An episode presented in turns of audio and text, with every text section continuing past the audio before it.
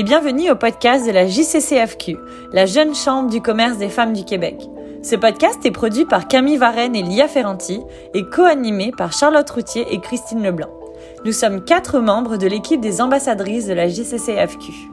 Le projet d'ambassadrice a été lancé en mai 2020 et se constitue de 13 femmes ayant pour mandat de créer des activités innovantes et inspirantes pour les membres tout en mettant en valeur leur secteur d'activité. Ce podcast se veut aussi inclusif en représentant les valeurs de la JCCFQ. Il diffusera de l'information sur le contenu et les activités créées par les membres et pour les membres. Pour ce cinquième épisode, nous avons le plaisir d'accueillir une autre de nos membres de la JCCFQ, Michelle Masson-Trottier. Doctorante en sciences biomédicales, option orthophonie à la Faculté de médecine de l'Université de Montréal. Ces projets de recherche se font au centre de recherche de l'Institut universitaire de gériatrie de Montréal au sein du laboratoire de plasticité cérébrale, communication et vieillissement. Pendant quelques années, elle a coordonné les activités de recherche du laboratoire avant de finalement se concentrer sur ses propres projets et sur le mentorat des nouveaux étudiants qui rejoignent le laboratoire. Aujourd'hui, elle représente les étudiants et étudiantes du Centre de recherche Institut universitaire en gériatrie de Montréal, ainsi que les étudiants et étudiantes au doctorat à l'École d'orthophonie et d'audiologie. Elle poursuit ses activités de recherche, elle donne des charges de cours, elle continue à pratiquer en milieu communautaire au sein de l'Association québécoise des personnes aphasiques du Québec pour les services aux proches d'une personne aphasique et elle tente de finir d'écrire sa thèse. On avait le goût de discuter ensemble de la figure de la femme en recherche, la vie académique ainsi que les choix de vie atypiques, professionnels et personnels. Bonne écoute! Ce soir avec nous, euh, Michel. On est vraiment content de t'accueillir avec nous euh, dans ce, de ce beau podcast. Bonjour Michel et bienvenue au podcast de la JCCFQ. On va commencer dans le feu de l'action avec nos questions. Donc, comment as-tu choisi de devenir orthophoniste? Ouf, pour moi, euh, ça a vraiment été un heureux hasard. En fait, quand j'étais au cégep, j'étais persuadée que je voulais être médecin.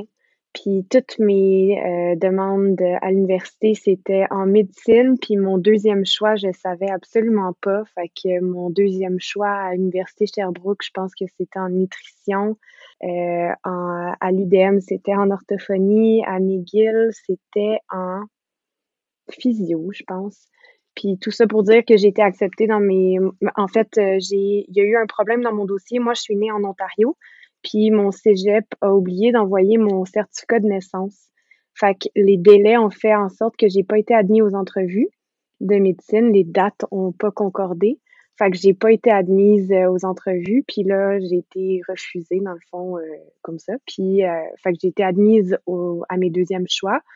Et ça a été le choix le plus déchirant de ma vie de décider en génie civil, orthophonie. Je savais pas. J'ai juste fini par choisir orthophonie. Puis la première année, j'ai haï ça.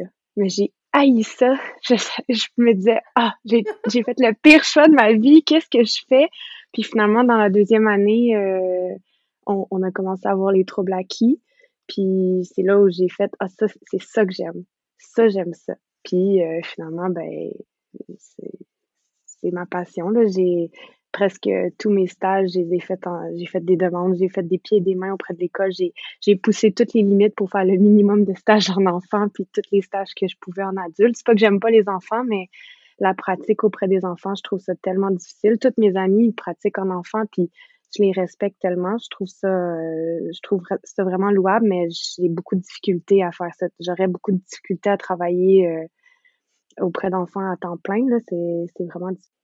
Finalement, euh, c'est comme ça que je suis devenue orthophoniste. Puis, euh, mais c'est vraiment, euh, pour moi, mon dada, c'est vraiment orthophonie auprès des adultes qui ont un trouble acquis du langage. Les enjeux sont, sont différents comment enfants versus adultes? Chez les enfants, c'est des troubles développementaux, c'est des troubles du langage, mais il y a souvent plusieurs dynamiques. Personnellement, moi, ce que je trouve difficile de faire des interventions auprès des enfants, c'est que c'est toujours dans une dynamique familiale. On fait des interventions auprès de l'enfant, mais il y a, fois, il y a des dynamiques difficiles. Moi, dans mon premier stage enfant, j'ai été confrontée à un cas de négligence. J'ai trouvé ça super difficile. À... Pour moi, c'est ça. Je, veux dire, j'adore les enfants. J'aime beaucoup ça, être présente, dans, avoir des enfants dans mon entourage, mais d'intervenir auprès d'enfants, je trouve ça difficile. le pendant adulte, c'est de la réadaptation, c'est de leur redonner quelque chose qu'ils ont déjà eu. C'est une relation qui est complètement différente. C'est de, de trouver une façon de démontrer la compétence d'un adulte qui a perdu l'usage de la communication. Je trouve ça, j'adore mon métier. Je, je le fais auprès de personnes qui ont fait un AVC, mais je le fais auprès de personnes qui sont en train de développer des troubles neurocognitifs ou je le fais auprès de personnes qui ont fait un traumatisme crânien. Puis ma job, c'est de prendre le temps de parler avec les gens. Fait je veux dire, c'est une des plus belles jobs que tu peux pas avoir. Là. Quand je fais de la clinique, c'est ça. J'aime vraiment ça. Puis, dans ce sens-là, en fait, est-ce que tu peux nous en dire plus sur, au quotidien, tu sais, en tant qu'orthophoniste, comment ça, ça fonctionne, tu sais? Ben ça, ça change vraiment beaucoup d'un milieu à l'autre. Là. Mm Déjà, mettons, il y a le deux tiers des filles qui travaillent au... Je vais dire filles parce que ben on est 97% de filles en orthophonie. Là. Fait, en général, on est des filles. Euh, fait qu'il y a le deux tiers qui travaillent au public, un tiers en santé, un tiers en scolaire. Le tiers en santé, il peut y en avoir dans les milieux hospitaliers, dans les centres de, centres de réadapt, soit les centres de réadapt euh, déficience physique. Fait que ça, ça va surtout être euh, euh après des AVC, ce genre de choses-là. Puis il va y avoir aussi CRDI, TED. Fait que ça, c'est euh, beaucoup euh, les troubles développementaux des enfants. Là, je, je, je, je fais une simplification très, très grossière. Là. Puis après ça, il y en a à peu près un sixième au privé, puis un sixième qui ont une pratique mixte. Fait que tout le monde a vraiment un quotidien qui est différent, mais les gens qui ont vraiment une pratique, mettons, qui font plus de cliniques, ben, ils vont voir des, des clients ou des enfants. Souvent, c'est des thérapies de une heure. Pour les enfants, mettons, en milieu scolaire, moi, j'ai jamais fait de scolaire, mais de ce que je sais, beaucoup de rencontres multi ou de devoir collaborer avec les profs pour s'assurer que les enfants sont bien intégrés.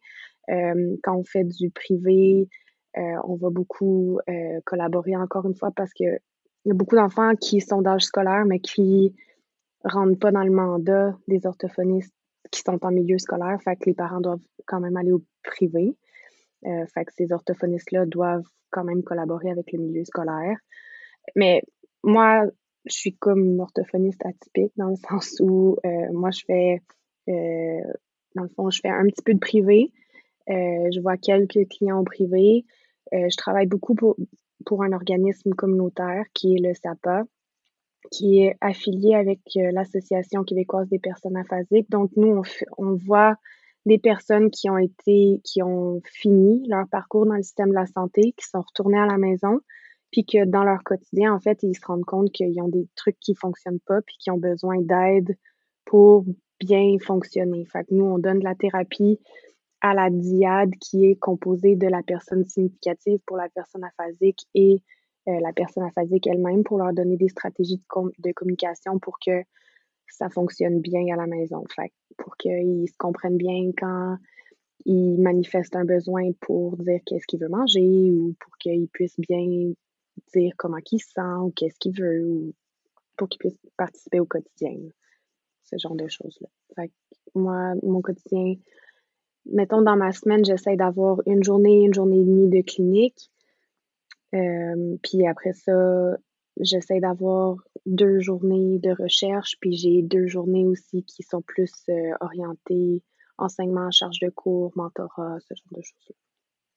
Je pense que ça planifie bien, en fait, la suite. On peut, avec la question, justement, un des sujets qui nous intéressait, c'est un peu la vie de la, de la femme académique, la vie, euh, comment mêler justement travail, recherche.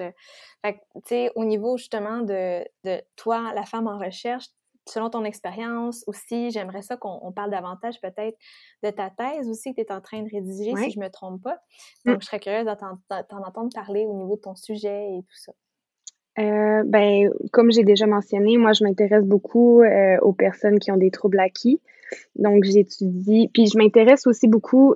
Donc, l'orthophonie, c'est une science qui est quand même assez jeune. L'école d'orthophonie a eu 60 ans, euh, l'école d'orthophonie de l'Université de Montréal, donc a eu 60 ans il n'y a pas si longtemps. et puis, donc, c'est une science qui est très jeune. Et c'est, dans le fond, pour que on puisse prendre plus de place. On est une science qui est, de prédominance féminine, donc on est souvent moins, euh, assertive. On va moins prendre notre place de façon forte devant les, les personnes. Puis, comme on a moins de recherches derrière nous, nos recherches, c'est souvent beaucoup plus des études de cas ou des, des études de cas multiples parce que la communication, c'est tellement quelque chose qui est particulière de personne à personne. Puis quand on étudie les lésions cérébrales, donc euh, moi, je, m'intéresse beaucoup, comme c'est des troubles acquis, c'est suite à des lésions cérébrales. Moi, dans mon cas, des AVC. Euh, nos, recherches, quand les gens les regardent, ils font Ah, mais c'est moins une recherche qui a un fort poids. Ben, il faut être capable de justifier pourquoi est-ce qu'on fait ce type de recherche-là. Ben, dans notre cas à nous, c'est le type de recherche qui est le plus adapté. Donc, euh, c'est pour ça que j'ai décidé d'aller en recherche pour pouvoir donner une plus grande force à mon métier qui me passionne tant. Euh, donc, de pouvoir euh, justifier pourquoi la pertinence. Donc, moi, je veux démontrer l'efficacité des interventions qu'on fait. Donc, je m'intéresse à l'efficacité des interventions auprès des personnes qui ont un trouble acquis. Euh, et puis, je m'intéresse aussi, donc là, je reviens avec le, le petit côté qui m'intéressait en, génie. Euh, je m'intéresse aussi à la neuroimagerie. Puis, euh, donc, je fais de, la neuroimagerie pour comprendre quand on applique une thérapie qui est appliquée d'une certaine façon, quels sont les changements qu'on observe dans le cerveau. Euh, puis est-ce qu'on est capable de prédire quels sont les changements qui vont arriver ou est-ce que le fonctionnement avant, avant la thérapie va être vont on va pouvoir prédire qui va bien répondre à la thérapie pour euh, permettre au système de la santé de devenir plus efficace pour offrir les meilleures thérapies aux personnes, puis pour permettre aux orthophonistes de ne pas faire de tâtonnement, pour pas faire justement ce, ce moment de essai-erreur au début, puis montrer aux autres sciences que nous aussi, on est capable de, vraiment aller euh, de l'avant avec des, des moyens plus scientifiques. Euh, donc, c'est ça mon sujet de recherche. Oh, c'est super intéressant. Je me demandais, par rapport à la musicothérapie, oui. Parce que la, un orthophoniste, c'est plus le trouble de langage. Donc, quelque chose qui soit est arrivé plus jeune ou qu'un événement comme, comme ta, ta recherche euh, c'est un AVC, donc tu dois réapprendre. Mais versus la musicothérapie, que ça, c'est plus t'écoutes. Euh, comment tu distinguerais les deux un peu? Ben, la musicothérapie, on s'en sert aussi avec les personnes aphasiques, en fait, pour les aider. Suite à un AVC, il peut arriver toutes sortes de troubles. L'aphasie, c'est le trouble du langage qu'on va distinguer, par exemple, de l'apraxie, qui va devenir un, un trouble de la planification des mouvements. Fait que l'aphasie va euh, peut-être faire en sorte que les mots vont devenir plus difficilement accessibles, mais l'apraxie va faire en sorte que la personne peut avoir de la difficulté à trouver le mot, puis une fois qu'elle va avoir trouvé le mot, la planification de, de, de faire le mouvement va être trop difficile que elle va bloquer. Donc, elle va trouver le mot, puis après ça, elle sera pas capable d'initier l'articulation nécessaire pour faire le mot. Puis quand on passe par le, la musique, dans le fond, par le, des, des mélodies, ce genre de choses-là, on passe, on, on, se, on passe moins par un chemin qui est très, très volontaire, puis on passe plus par des chemins qui sont automatiques. En passant par de la, du rythme, ça devient plus quelque chose qui est automatique dans le corps, plus rythmé, c'est comme si le corps il est capable de suivre le rythme, puis ça devient moins je dois penser à initier le mouvement, puis le corps le fait plus par lui-même. Et euh, il y a aussi toute une théorie que le tout ce qui est musical est plus parce que les gens que moi je vois, c'est souvent souvent suite à une lésion de l'hémisphère gauche. Puis la musique est, est traitée davantage dans l'hémisphère droit. Puis le langage à gauche. Exactement. Donc, quand on, inclut de la musique, dans le fond, puis les gens qui ont une grosse aphasie puis une grosse apraxie en plus, souvent c'est des lésions qui sont plus étendues. Et quand on voit une récupération qui est euh, qui est positive, on va souvent, quand on fait de la neuroimagerie, observer euh, un shift des activations vers l'hémisphère droit du cerveau. Donc, c'est comme si les régions homologues du cerveau vont reprendre les, le rôle de ce qui, des, des régions qui ont été endommagées par l'AVC. Comme s'ils voudraient compenser d'une certaine façon. Exactement. Uh-huh. mais, on, mais, on, a des compensations qui sont positives. Dans, dans le cas de grosses lésions, on va, on va parler de compensation positive. Chez, des, chez certaines personnes, on va on, on observe de la compensation maladaptive qu'on va qu'on va parler. Fait c'est ça qu'on essaie de comprendre en ce moment. Puis c'est pour ça qu'on fait beaucoup d'études de cas parce que on peut pas généraliser en groupe ce genre de, de recherche-là parce qu'on va perdre ces petites finesses-là qui sont super pertinentes à aller euh, analyser à, de, au niveau individuel. Y a-t-il des langues qui vont chercher l'autre côté du cerveau? Donc, mettons un une orthophoniste euh, que c'est une, euh, par exemple en Chine, parce que je sais que le chinois est, est différent, ça n'utilise pas les, les, mêmes parties du cerveau, mais ça reste-tu quand même à gauche? Ou euh, dans ton milieu, tu as justement eu l'occasion de travailler avec des gens qui voyaient ça aussi de leur côté? À ma connaissance, euh, je connais pas de langue qui s'appuie sur, sur l'autre hémisphère. Ce que euh, même les langues qui sont dites tonales s'appuient quand même sur l'hémisphère gauche. Euh, ce qu'on sait, c'est que les personnes qui sont gauchères, complètement gauchères, eux, leurs cerveaux sont occasionnellement flippés, que eux, leur hémisphère dominant, ça va être l'hémisphère droit. Donc, c'est pour ça que quand euh, il vous arrive, on vous le souhaite pas, là, mais s'il vous arrive quelque chose au cerveau, dans les questionnaires que le médecin va vous demander, ils vont vous demander c'est quoi votre dominance manuelle. Parce que c'est important pour qu'est-ce qu'on peut observer dans votre cerveau. Au niveau des langues parlées, non. Mais il va y avoir des différences, par exemple, pour euh, au niveau des airs qui vont on parlait tantôt des régions homologues, ben un, un musicien, il va avoir des régions qui vont être, ils vont prendre plus de place donc, ils vont avoir une plus grande sensibilité sur certains trucs. Les chauffeurs de taxi connaissent, ont des régions qui sont plus grosses parce qu'ils connaissent mieux les rues, les rues de Londres. Puis, selon ce qu'on fait, notre, notre cerveau s'adapte individuellement. Belle résilience. Oui. Je serais curieuse de si tu aurais le goût de nous partager un, moment fort de, tes, de ton métier, en fait, si tu as, euh, en gardant l'anonymat de la personne, mais tu sais, un moment fort où est-ce que tu as comme eu des découvertes euh, comme inattendues ou que le changement ou l'adaptation a été vraiment comme c'est ça meilleur euh, que les résultats souhaités ou? Ben ça m'arrive à l'occasion de, de trouver des, de trouver des façons de, de communiquer avec des personnes qui n'arrivaient plus à communiquer depuis un certain moment. Ça, c'est vraiment des, des moments qui sont clés pour moi. Là. Euh, tu sais, récemment, j'ai un je, je suis un, un, monsieur qui a fait un AVC il y a 12 ans. Donc, ça fait longtemps qu'il a fait son AVC puis qui vit avec ces difficultés-là. Puis, euh, il y a il habite avec sa mère. Maintenant, il a fait un AVC à, très jeune âge. On peut imaginer la vie de la personne. Il est pas, il est dans sa mi-quarantaine, puis il essaie de vivre sa vie. Puis il y a une personne qui vient l'aider à domicile, puis c'était difficile pour eux de communiquer tout le monde ensemble. Puis j'ai juste trouvé des stratégies compensatoires pour qu'ils puissent s'exprimer. Puis l'autre jour, j'ai fait un, une rencontre de mi, mi-bloc de suivi avec eux pour faire un résumé, pour leur montrer le progrès dans le fond. Là. Puis je leur ai demandé de juste me parler de qu'est-ce que eux avaient retenu depuis le début. Puis l'aidante me dit bah ben moi je ce qui, a, ce qui a vraiment tout changé là, on n'avait jamais pensé, mais maintenant on, on, fait des gestes puis on réussit vraiment à se comprendre. Puis à la limite communiquer maintenant c'est presque comme un jeu. On a vraiment du plaisir à communiquer. Puis je veux dire ça c'est des c'est des belles choses à entendre quand avant, communiquer, c'était comme un fardeau, puis maintenant, on se fait dire, ben, communiquer, c'est comme un jeu.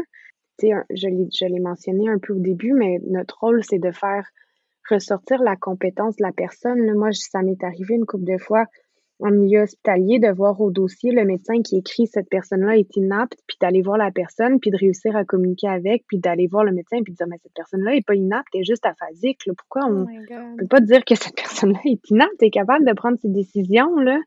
Ça n'a pas de bon sens. Fait c'est des moments forts comme ça. Après ça, dans le cadre de mon doctorat, j'ai eu l'opportunité d'aller faire des blocs de suivi chez avec des personnes euh, à Chicoutimi. Donc, je suis allée habiter à Chicoutimi pendant un, certain bout de temps, puis ça revient euh, un peu à la thématique avec Marie-Ève puis Catherine, là, mais euh, tu sais, ça, a été ça a été le fun d'aller habiter là-bas, de vivre la vie avec les gens de Chicoutimi pendant un petit bout, puis après ça, de, retourner faire les suivis puis de me faire dire par les gens là-bas, waouh, ça, ça a vraiment changé notre vie.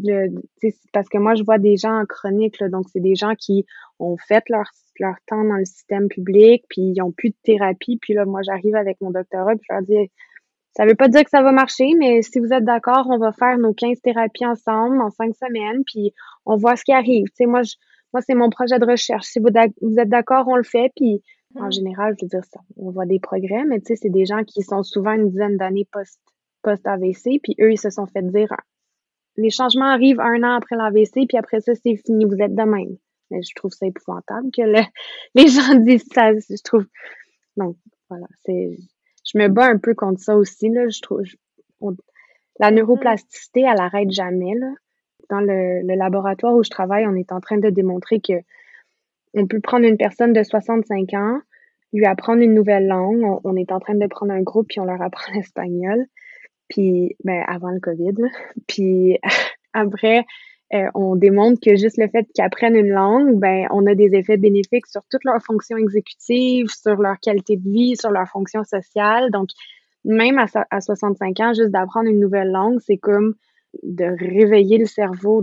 Il n'y a pas d'âge pour dire, bah, ben là, je suis, fini. C'est pas. Euh, ça fait juste me rappeler que j'écoutais, euh, c'était un fait cocasse, j'écoutais justement un reportage, euh, un documentaire qui disait justement que quand d'apprendre une deuxième langue, de pas juste être unilingue, mais que ça aidait premièrement pour l'Alzheimer. Tu avais mm. vraiment, tu pouvais ne jamais avoir l'Alzheimer grâce à ça. Fait que tu sais, je suis convaincue que c'est oui une super bonne méthode à emprunter pour, euh, pour régler ces, ces, problèmes de communication, du moins pour aider. Mm. Ça le stimule ton cerveau, c'est ça qui est, important. Oui comme il faut, faut stimuler le corps, il faut bouger, parce qu'on la sent la différence quand on bouge versus quand on bouge pas, ben c'est sûr que notre cerveau est également affecté par ça. Donc, tu, tu le vois à travers justement tous ces cas-là. Exact. Ça s'appelle la réserve cognitive. Mmh c'est une résilience. Oui, exact. Puis, en ce moment, est-ce que tout se fait par Zoom? Est-ce que tu trouves que ça a été difficile pour t'adapter? Comment, comment ça se passe? Oui, il y a eu beaucoup d'adaptations à faire. C'est pas nécessairement très facile, mais ça se fait quand même. Puis, dans ce rôle-là, qu'est-ce que. Je pense que tu en as déjà parlé, mais est-ce qu'il y a quelque chose d'avantage qui te stimule, soit dans ton doctorat ou dans ton rôle d'autophoniste? As-tu comme un, un, but à aller chercher qui te stimule davantage que d'autres? Ou...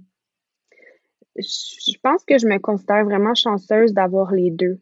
Parce que quand un est difficile, l'autre devient gratifiant. Tu sais, mettons, en ce moment, en ce moment, dans mon doctorat, c'est vraiment difficile. Je suis en plein analyse, je suis en train de faire des analyses de neuroimagerie, puis, tu sais, moi, j'ai une formation de clinicienne, puis je fais un peu du travail de, ingénieur en neuroimagerie, puis le code marche pas, puis des fois, c'est une question d'espace double que moi, des fois, je m'assois à côté d'un ingénieur ou je partage mon écran, puis il dit, ben là, Michel, t'as fait deux espaces ici, ça se voit tout de suite. Puis je suis comme, oh, mais je vois pas, moi, ça. Ou des niaiseries comme ça. Fait que ça, je trouve ça vraiment difficile. Puis, mais en même temps, ces temps-ci, je reprends un petit peu plus de clinique, puis j'enseigne beaucoup. Fait que ça, je trouve ça vraiment, tu sais, je vais chercher beaucoup de gratification à, à ce niveau-là. Fait que ça, ça, se balance tout le temps un peu. Euh, quand j'avais pas beaucoup de cliniques, j'avais plus de cliniques au travers de mon doctorat, euh, où j'avais plus de conférences, où fait que ça me permettait. De, fait que je trouve j'ai la chance de, de, toujours avoir ça versus je connais d'autres personnes qui font des doctorats qui quand ils font juste ça, ben quand c'est un quand c'est un slump de doctorat, c'est un slump de doctorat. Il n'y a pas comme le reste. Fait que pour ça, je ça, ça m'aide vraiment beaucoup. Euh, puis après ça, ben, j'ai aussi la chance d'avoir euh, de faire la recherche au centre de recherche. Il y a comme là, on l'a pas avec le COVID, mais généralement, il y a aussi tout l'environnement qui est très stimulant. Il y a, il y a mon laboratoire, mais il y a plein d'autres gens autour, puis il y a beaucoup d'aide aussi disponible. Fait que ça, c'est c'est vraiment stimulant, puis c'est vraiment... J'ai eu la chance d'aller présenter mes travaux dans, dans, dans plusieurs congrès déjà, puis j'ai aussi la chance de, de présenter mes travaux dans des congrès de scientifiques, mais aussi dans des associations d'usagers. Fait que je le vois un peu à tous les niveaux. Ça, je trouve ça vraiment le fun aussi de, de redonner à la communauté un peu, ceux qui ceux qui sont les participants à nos projets de recherche, de leur redonner un peu le leur dire merci en leur présentant puis en leur donnant des stratégies. Des fois, c'est pas nécessairement mon projet de doctorat que je leur présente, mais des, des revues de la littérature sur qu'est-ce qu'ils peuvent faire à la maison ou des, tu sais, je trouve ça intéressant puis important de rester impliqué à ces niveaux-là aussi. Je pense que c'est des belles, c'est vraiment des belles missions, tu sais. Puis c'est ça aussi, je pense que ton domaine fait en sorte que tu restes dans le champ de la recherche et dans la vie académique. Puis c'est aussi là que tout se passe, tu sais, par les collaborations que tu fais. Puis le milieu universitaire, c'est tellement ressourçant parce que tu vas te chercher une communauté que tu n'as pas autrement, tu sais. Que si tu ferais juste de la clinique, ben c'est sûr qu'en médecine, je pense que je te parle à travers mon chapeau, mais j'imagine que tu dois maintenir un certain je, te souhaite que ton médecin se maintienne à une certaine. C'est ça, on s'entend. C'est ça. Mais tu sais, tu te maintiens au goût du jour, euh, tu sais, aux nouvelles recherches pour comme. Fait que t'es obligé. C'est un milieu, je pense, qui nécessite que tu restes en contact pour développer des, des, nouveaux outils constamment, en fait, puis de rester euh, aux aguets avec les, euh, les, les, nouveaux problèmes, les nouveaux trucs à résoudre, je pense, qui est, qui est nécessaire. Là. Mais tu sais, c'est tellement facile, je trouve, pour euh, c'est souvent une conversation que j'ai avec mes mes amis orthophonistes. Tu sais, c'est facile de devenir confortable dans mm-hmm. de, de devenir confortable dans les tests qu'on utilise, les thérapies qu'on donne. Euh, tu sais, on voit tout le temps le même type de patient. Dans c'est pas tout le monde n'a pas les mêmes troubles, mais il y a quand même des mm-hmm. patterns. Tu sais, on est tellement surchargé dans notre quotidien que ah oui, il y a un nouvel article qui est sorti, je veux le lire, mais quand est-ce qu'on va le lire?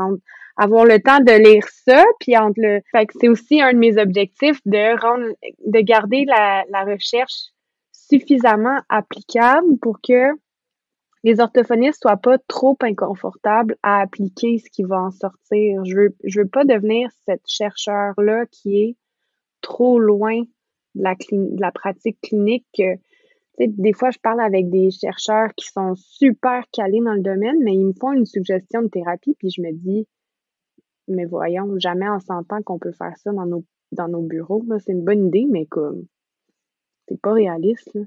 Mm-hmm. On peut pas faire. Fait que je veux vraiment que ce qui sort de la recherche soit applicable. C'est une très belle mission, en effet. Dans les, dans les raisons pour lesquelles c'est important que les gens comprennent qu'est-ce que tu fais comme recherche, parce que après ça, quand ils font, quand il faut qu'ils votent pour quelqu'un, quelqu'un qui dit ah je vais couper de moitié l'argent qui va en recherche parce que ça sert à rien, ben à quelque part cet argent-là, c'est important l'argent en recherche. Fait que si les gens ne comprennent pas à quoi la recherche sert, ben les chercheurs font pas bien leur travail. Parce que ça, ça, fait partie du travail de chercheur que les gens comprennent à quoi ta recherche sert. Puis euh, aussi dans nos échanges préliminaires, tu disais justement que tu avais un choix pour un, ben, un intérêt pour un choix de vie atypique. Est-ce que cet intérêt-là venait de l'idée d'être une femme en recherche euh, ou bien euh, dans ton métier d'orthophoniste? Qu'est-ce qu'un choix atypique selon toi? Moi, j'ai une maîtrise professionnelle. Fait d'avoir poursuivi au doctorat à la suite d'une maîtrise professionnelle, il n'y a vraiment pas beaucoup de personnes qui euh, faisaient ce chemin-là. Puis c'est déjà ça, c'était le premier bout atypique dans mon parcours de chemin de vie.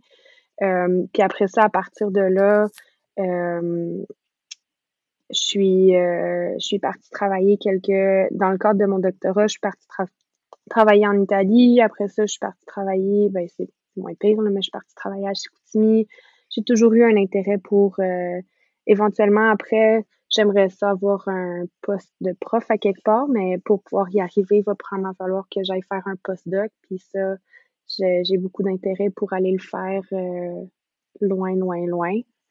Um, fait que, tu sais, ça, c'est les premiers types de choix atypiques, je pense, que, que j'ai fait. Mais je, je veux dire, j'ai un peu grandi dans cette façon-là. Là. Moi, j'ai j'ai toujours déménagé quand j'étais jeune, mais j'ai grandi dans l'Ouest en ayant déménagé 12 fois à l'âge de 16 ans. Puis ça a ah. été euh, en ayant grandi dans des communautés autochtones, sur une communauté amish, euh, sur euh, ça, ça, a été ça a été des super belles expériences de, de vie. Puis ça m'a grandement sensibilisée aux différences culturelles qui sont super importantes dans le cadre de mon métier. Puis je pense que ça fait mm-hmm ça donne une force euh, dans mon enseignement, je pense, là, quand j'enseigne euh, aux, aux, futurs euh, orthophonistes et audiologistes. je pense que j'ai des bons exemples pour leur, les sensibiliser à, tout ça.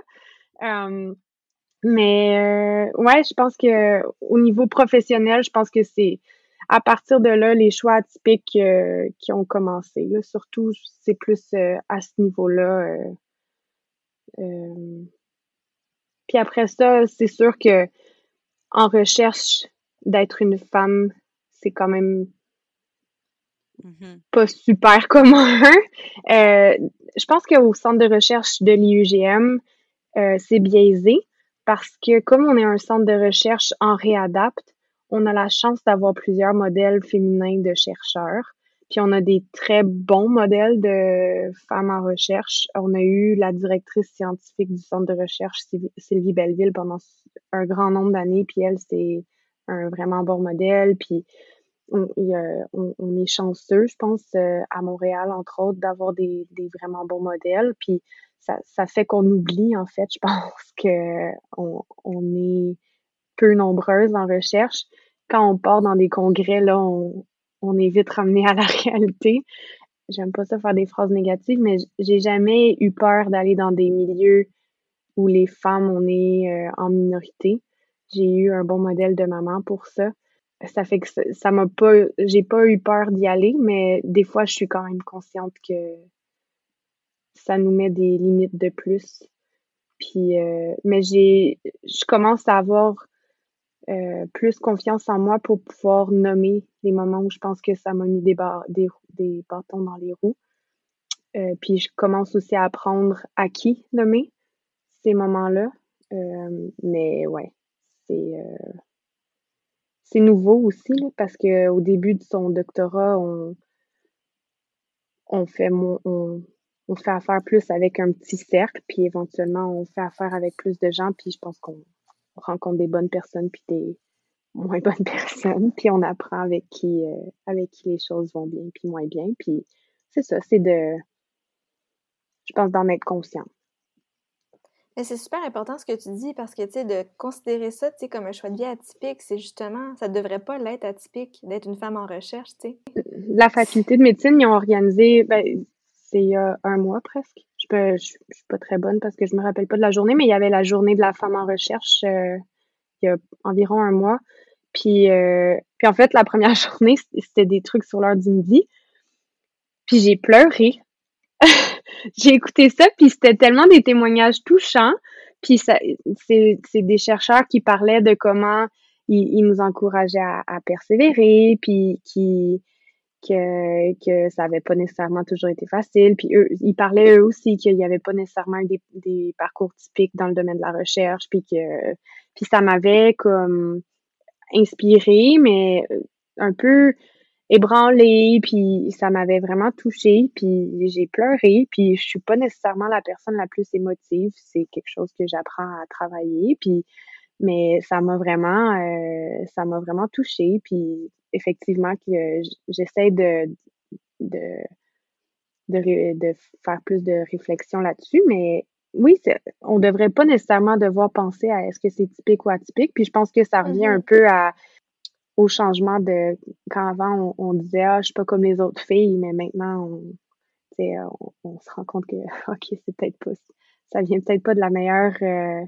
vision de qu'est-ce qu'on a des autres filles. Fait que peut-être qu'on devrait revoir qu'est-ce que qu'est-ce que ça dit sur nous, mais c'est un peu qu'est-ce que ça veut dire sur le, le, parcours typique de bord que si nous on se dit ok ben c'est moi j'ai un parcours atypique.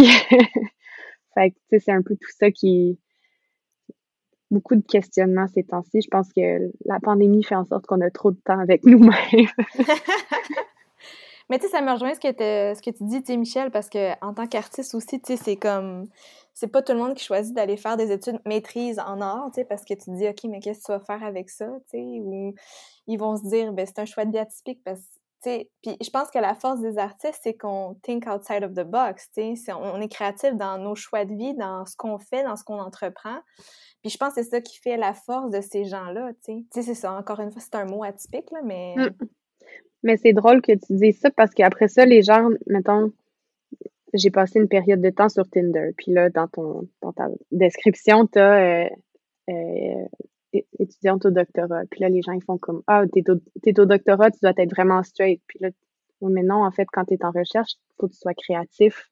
C'est Mm-hmm. comme, c'est un, c'est juste, c'est, c'est un autre type. Je suis pas créative en termes de, de dessin ou quelque chose, mais c'est, mais c'est une créativité autre, là. J'ai, j'ai, faut que j'aille le cerveau qui soit créatif d'une autre façon, Ouais. c'est pas, Ben oui. Puis ton métier et ton même dans ce quoi tu étudies peut paraître comme si c'est ça a une trajectoire très linéaire, mais c'est toi qui vas contrôler ton propre Mm. parcours puis tes intérêts. Donc, même si euh, de, de faire des études en médecine, puis après ça, tu fais un, doctorat, ben peut-être tu vas être un, un médecin, euh, je sais pas, un médecin sans frontières ou tu décides de Mm. devenir un clown à un hôpital. Comme on, on, est- on peut tellement partir de- sur une tangente. limit. Oui, puis c'est ça qui est le fun. Puis je pense que ça, ça démontre à quel point on, on- on peut être plus complexe que juste notre parcours, puis notre paraître, ou même de quoi on a l'air sur notre CV.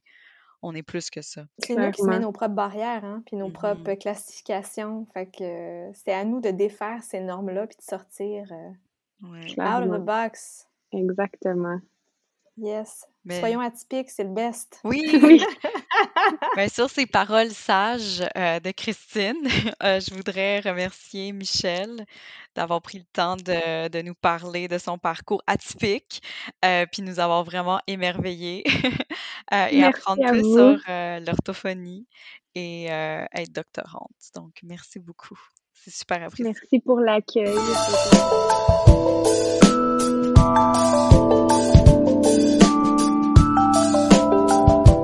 Merci beaucoup pour votre écoute. Si vous avez des questions au sujet de l'épisode, euh, au sujet des activités qu'on organise aussi au sein de la GCCFQ ou encore vous n'êtes pas encore membre, ben c'est le temps d'y aller. Donc toutes les informations se trouveront dans les hyperliens fournis dans l'épisode. Ce podcast est propulsé par À la 3 Médias et réalisé par l'équipe des ambassadrices de la JCCFQ. Merci et à bientôt.